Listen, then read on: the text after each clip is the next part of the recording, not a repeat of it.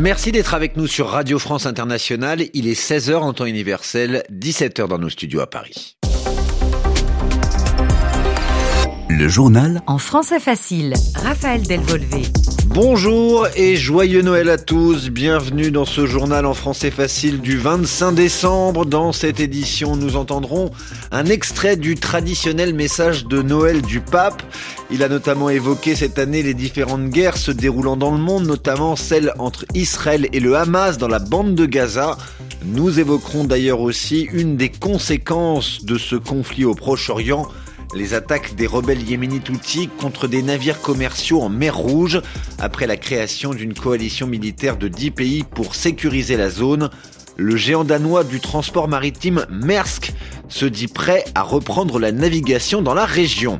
Et puis nous écouterons de la musique à la fin de ce journal en français facile, la musique de Jean-Michel Jarre, le célèbre compositeur électronique, se produit dans un concert tout à fait exceptionnel ce soir au château de Versailles qui fête ses 400 ans. Le journal en français facile. Et nous commençons donc au Vatican. Comme le veut la tradition, le pape François a prononcé son discours de Noël. Ce type de discours prononcé le 25 décembre a un nom spécifique, la bénédiction Urbi et Orbi, traduite du latin par à la ville et au monde. Chaque année, le chef de l'Église catholique lance des appels en faveur de la paix depuis la place Saint-Pierre. Cette année, le souverain pontife demande la fin des différentes guerres, notamment celles se déroulant à Gaza au Proche-Orient. Écoutons donc un extrait de la bénédiction Urbi et Orbi du pape François. Je plaide pour la fin des opérations militaires qui continuent à faire des victimes civiles innocentes. Et pour que l'on remédie à la situation humanitaire désespérée en ouvrant la porte à l'arrivée de l'aide. Il ne faut plus attiser la violence et la haine, mais trouver une solution à la question palestinienne par un dialogue sincère et persévérant entre les parties, soutenu par une forte volonté politique et l'appui de la communauté internationale. Combien de massacres d'innocents dans le monde, dans le ventre de leur mère, sur les routes des désespérés, en quête d'espoir, dans la vie de tant d'enfants dévastés par la guerre. Ce sont les petits Jésus d'aujourd'hui. C'est cela la guerre, un voyage sans but, une défaite sans vainqueur, une folie sans excuse. Mais pour dire non à la guerre, il faut dire non aux armes, car si l'homme, dont le cœur est instable et blessé entre les mains des instruments de mort, tôt ou tard, il s'en servira. Et comment parler de paix si la production, la vente et le commerce des armes augmentent nous l'avons entendu dans sa bénédiction de Noël, le pape a parlé précisément de la situation à Gaza. Il dénonce une situation humanitaire désespérée. La guerre entre Israël et le groupe islamiste palestinien Hamas entre dans son 80e jour ce lundi. Le Premier ministre israélien Benjamin Netanyahou annonce aujourd'hui une intensification des combats dans l'enclave palestinienne où, d'après le Hamas, plus de 20 000 personnes sont mortes depuis que l'armée israélienne fait la guerre. Une guerre à laquelle d'autres groupes se disant solidaires des Palestiniens participent notamment les rebelles Houthis au Yémen. Ils attaquent en mer Rouge des bateaux commerciaux liés par leurs propriétaires ou leurs contrats à Israël. Cela a conduit plusieurs groupes à suspendre le passage de leurs navires dans la région. Toutefois, la grande entreprise de transport maritime Maersk, d'origine danoise, annonce aujourd'hui être prête à reprendre ses opérations en mer Rouge. Une décision possible car l'armateur estime que le déploiement d'une coalition militaire de 10 pays pour empêcher les attaques est une garantie suffisante. Écoutons les précisions de notre journaliste Lisa Fabian. Le déploiement de l'opération Prosperity Guardian représente une nouvelle extrêmement bienvenue pour l'ensemble de l'industrie maritime et pour la bonne marche du commerce international. Dans son communiqué publié dimanche, Maersk se dit donc prêt à autoriser ses navires à reprendre leur transit à travers la mer Rouge, tant vers l'est que vers l'ouest. Confronté aux attaques des rebelles Houthis, le géant du transport maritime avait cessé d'envoyer ses bateaux dans le détroit de Bab el-Mandeb début décembre avant d'annoncer, comme d'autres compagnies, le réacheminement de ces navires autour de l'Afrique via le cap de Bonne-Espérance. Une solution loin d'être idéale car plus coûteuse et surtout plus complexe sur le plan logistique. Face à l'afflux de navires marchands, les ports africains risquent la congestion et le ravitaillement en carburant s'avère un véritable casse-tête pour les armateurs.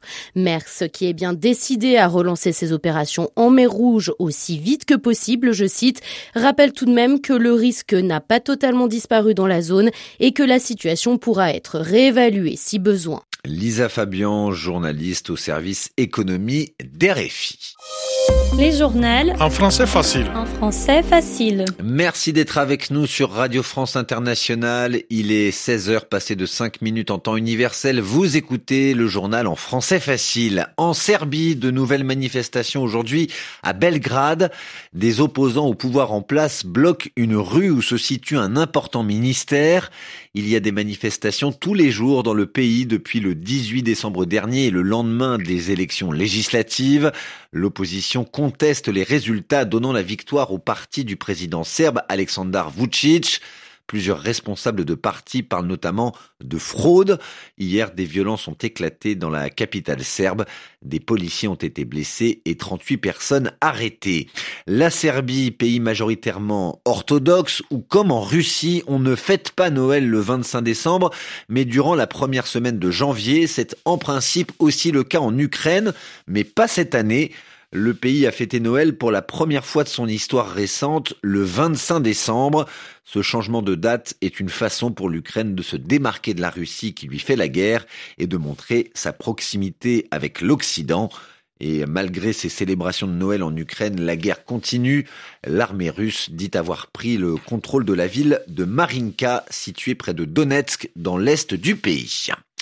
Pour terminer ce journal en français facile, nous parlons et nous écoutons de la musique. Ce soir, au château de Versailles, près de Paris en France, le célèbre compositeur de musique électronique Jean-Michel Jarre se produit en concert. Un spectacle tout à fait exceptionnel, organisé dans la très touristique Galerie des Glaces pour fêter les 400 ans du château. C'est pour cette raison que le concert s'appelle Versailles 400. Edmond Sadaka nous en parle. Pour Jean-Michel Jarre, ce méga show de Versailles, ce sera avant tout l'occasion de célébrer l'innovation française dans le domaine du numérique. Le son du concert sera immersif grâce à des enceintes qualifiées d'avant-gardistes. Elles seront installées tout au long de la galerie des glaces et autour des spectateurs. Mais surtout, surtout, ce show aura lieu simultanément en trois dimensions. Jean-Michel Jarre. Ce concert est triple. Il y a un concert physique dans le lieu de la galerie des glaces avec un public. En même temps, on a reconstitué la galerie des glaces virtuelle sur une plateforme française de spectacle vivant. Je serai moi-même coiffé d'un casque de réalité mixte qui me permettrait d'être à la fois en contact avec le public réel et le public euh, virtuel.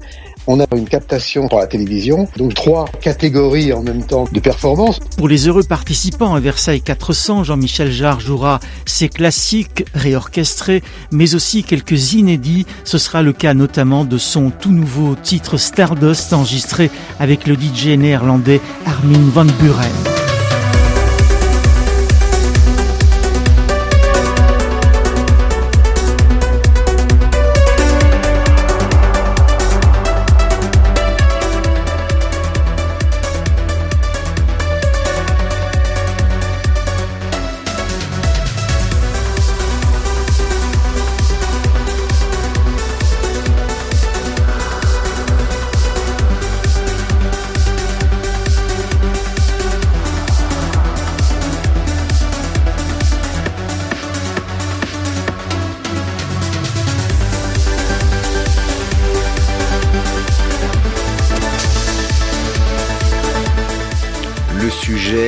De Edmond Sadaka, journaliste au service culture d'RFI et qui concernait donc ce grand concert de Jean-Michel Jarre ce soir au château de Versailles.